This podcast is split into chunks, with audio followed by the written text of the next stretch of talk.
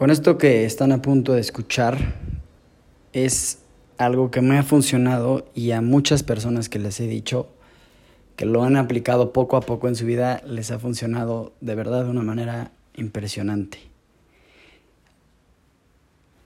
En vez de pensar, ojalá no me pase esto, hazte de cuenta, te vas de, te vas de vacaciones, vas en la carretera y dices, puta, ojalá no choquemos, puta, ojalá no nos pase nada, espero que nos vaya bien. En vez de tener ese tipo de pensamientos, eviten todo ese tipo de pensamientos que solo atraen negatividad y piensen, me va a ir de huevos en la carretera, me la voy a pasar de huevos, me va a ir increíble.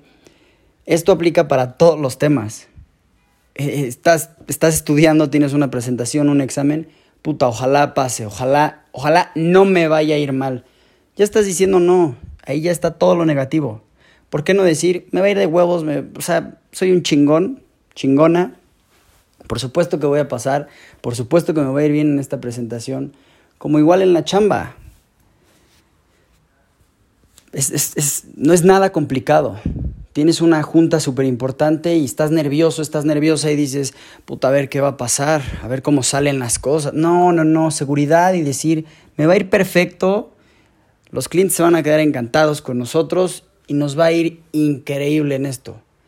Eviten usar la palabra no y eviten atraer todo lo negativo. Todo lo atraes.